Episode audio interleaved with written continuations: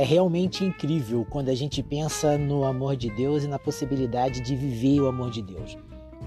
Se eu tirar como base a, o que eu sinto para ter uma vida baseada no amor, eu não tenho a plenitude daquilo que Deus diz na sua palavra, porque a, a Bíblia está cheia de promessa para gente, a Bíblia está cheia de tips, cheia de segredos, cheia de estratégias para que a gente viva e alcance aquilo que Deus tem para gente.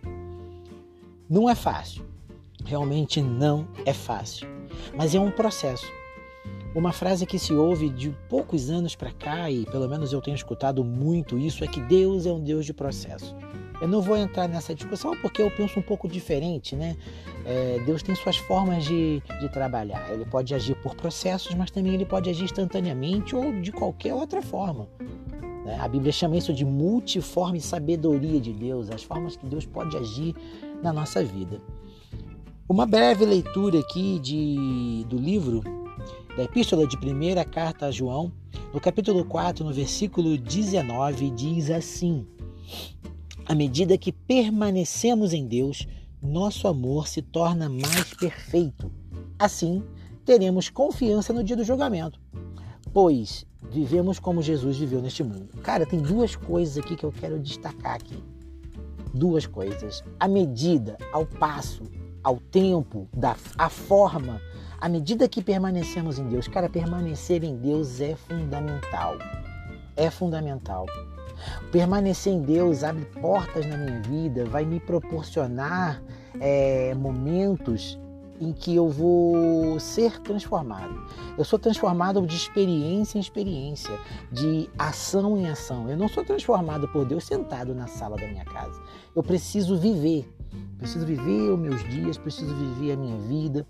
Eu preciso agir, eu preciso levantar, olhar para onde eu tenho que seguir, para os meus compromissos e partir para cima. Eu preciso viver, mas como eu faço isso em Deus? Deus, ele, ele, ele me dá a sua ótica para eu começar a enxergar a partir dela.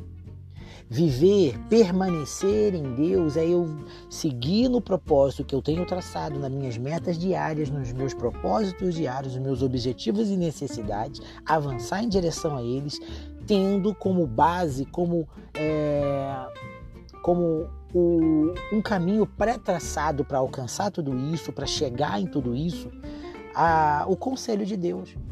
O conselho de Deus sobre uma vida em comunidade, sobre amar o próximo, sobre postura, sobre relacionamento, sobre o que falar, o que não falar, como tratar alguém, como agir em um momento difícil, como lidar com as doenças, como lidar com o pecado, como lidar com finanças, como lidar com o amor ao próximo, como lidar com a minha família. Então, a Bíblia diz tudo isso e eu permaneço em Deus enquanto eu permanecer cumprindo a sua ordenança, enquanto eu estiver cumprindo tudo isso que a Bíblia me ensina. Tudo isso. Então, permanecer em Deus é isso. E ao passo, à medida que permanecemos em Deus, como diz aqui, o nosso amor se torna mais perfeito. Cara, o amor não é um sentimento apenas, ele é uma ação. O amor, ele é, o amor é vivo, Deus é amor. Deus é amor. Cara, falar sobre amor é muito complexo. É muito complexo. Desse amor que Deus opera em nós. O amor não é só a minha atitude. O amor não é só o jeito que eu olho, a forma que eu penso. É todo esse conjunto que me faz ser, que me faz ter em mim o amor. Independente se você é um cristão, se você não é um cristão, o amor tem a mesma fonte, não tem várias fontes de amor, ele tem a mesma fonte. Deus é amor. E como o que quer dizer então que o amor se torna mais perfeito? Eu começo a praticar de uma forma melhor. Eu começo a ter misericórdia ao olhar para as pessoas. Eu começo a olhar para um mendigo sentado pedindo esmola, não como quem vai passar direto ou quem pensa que ele está ali só esperando receber. Não importa o que ele está fazendo. Não, não, não, importa se sair dali ele tem uma casa melhor que a minha ou melhor que a sua. Não importa para mim. O importante é o que eu sinto. É a compaixão, a misericórdia em passar e ver alguém naquela situação sem saber o histórico dele, sem saber o que, que tem atrás dele, mas me importar com a situação atual dele ali. Isso, sabe, esse, esse feeling de você passar e, e logo sentir a misericórdia e não um monte de preconceitos sobre o quem ele é, quem ele foi, o que ele poderia estar fazendo. E o meu amor se torna mais perfeito quando eu começo a passar perto dessas pessoas e sentir. E se fosse eu? E se eu estivesse ali? O meu amor começa a se tornar perfeito quando alguém faz alguma coisa contra a minha vida e eu não julgo e eu já não vou agindo contra com ar de vingança. Eu analiso antes, eu penso antes, eu ignoro o fato da, da pessoa não ter um conhecimento ou eu não digo bem um conhecimento, mas ela não teve ali um controle em agir daquela forma ou ela agiu de forma impensada eu, eu, eu não me importo com isso. Quando o amor se torna mais perfeito em mim, como quando eu começo a praticar o amor de uma forma melhor, como a palavra de, de Deus aqui é, cita exatamente, se torna mais perfeito. Eu não me importo. Eu não me importo no sentido de não que eu vou ignorar, mas eu continuo amando, eu estou predisposto a perdoar. Eu tenho uma disposição em mim antecipada de perdoar de não olhar os motivos dela, mas perdoar. E depois a gente vê os motivos e ajuda. O amor é assim. A minha prática de amor tem que ser assim. Eu tenho que estar sempre predisposto a perdoar, não importa o que. E depois a gente conversa, depois a gente ajuda, depois a gente te auxilia nisso. Então a gente começa a viver uma vida melhor. O amor de Deus em mim, eu vivendo o amor de Deus, eu tenho que me tornar como Cristo. Quando você liga o noticiário e vê lá um assaltante, um traficante, um assassino, a nossa mente tem um, tem um preconceito sobre isso. Ele deve morrer, ele tem que ser preso, a polícia tem que pegar, ele tem que pagar. Mas o amor diz: aquela pessoa precisa do perdão de Deus. Depois disso, sim, ela vai pagar, ela vai colher toda a semente daquilo que ela plantou? Sim, obviamente sim. Obviamente sim. Porém, a gente tem que entender que Deus a ama, assim como me ama, assim como ama aquela pessoa que está na sua casa, que serve a Deus, que é um líder, que é fiel. O mesmo amor que Deus tem por nós, que procuramos servir, procuramos ser melhores a cada dia, Deus tem por essas outras pessoas, pelo assassino, pelo traficante, pelo, pelo matador, pelo caluniador. É o mesmo amor que Ele tem. Porque Deus está predisposto a nos perdoar. Deus está predisposto, antes da fundação do mundo, Ele nos amou primeiro. O amor ele vem antes de qualquer coisa, mas o amor ele não anula a justiça. O amor não anula a consequência. A, quando a gente fala de justiça também, a gente pode incluir na justiça aí a lei da semeadura.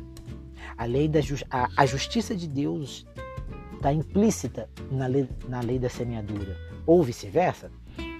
De que forma? Você plantou, você colhe. Ah, mas Deus me ama, tudo bem, eu pequei. Ele te ama, ele te perdoa, ele te livra do inferno, mas a consequência do teu pecado ela vai te acompanhar. A consequência daquilo que você optou pelas tuas escolhas vai te acompanhar. Ah, a consequência é suave. Não tem problema, você vai ter uma consequência suave. Ela pode se dissipar com o tempo ela pode causar uma perda muito grande e você vai conviver com aquela falta. Você vai conviver com a falta daquilo, como se talvez no decorrer da sua vida uma parte do corpo sua fosse amputada. E você vai viver, você pode até fazer um implante com uma prótese, algo semelhante, mas algo está faltando, algo que, que era teu e hoje não é mais, e você não tem como reaver, não tem como refazer, recriar vai te fazer falta, mas você vai viver bem. Então a justiça de Deus também, o amor não anula a justiça, o amor não anula. Não anula. Então a gente precisa começar a viver o amor de Deus. E viver o amor de Deus não é sair abraçando todo mundo num mundo cor-de-rosa, feliz e colorido, onde tudo é primavera. O amor de Deus é minha atitude em meio ao caos, em meio à crise, em meio a isso tudo. Em meio a isso tudo, eu preciso ser alguém que expressa o amor de Deus. Não é meu.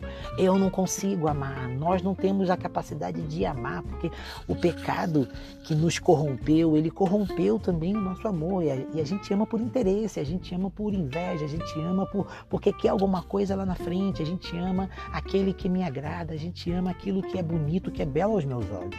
Mas quando eu permaneço em Deus, o meu amor se torna mais perfeito feito mais apurado. Mais apurado. E esse versículo termina dizendo assim: Pois vivemos como Jesus viveu neste mundo. Nós vivemos igual a ele viveu. A diferença é que o amor que Cristo tinha, o amor que, ele, que fluía de Deus através de Cristo, ele era perfeito. Em nós, ele pode se tornar cada vez mais perfeito. E mais perfeito, e mais perfeito, mais parecido com a perfeição.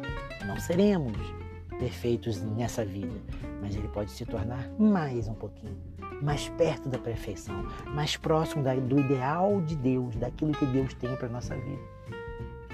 Eu te aconselho, viva o amor de Deus, viva, viva, viva, viva. Ah, como que eu vivo o amor de Deus? Ame, incondicionalmente ame, não olhe cor, não olhe situação financeira, não olhe causa, ame.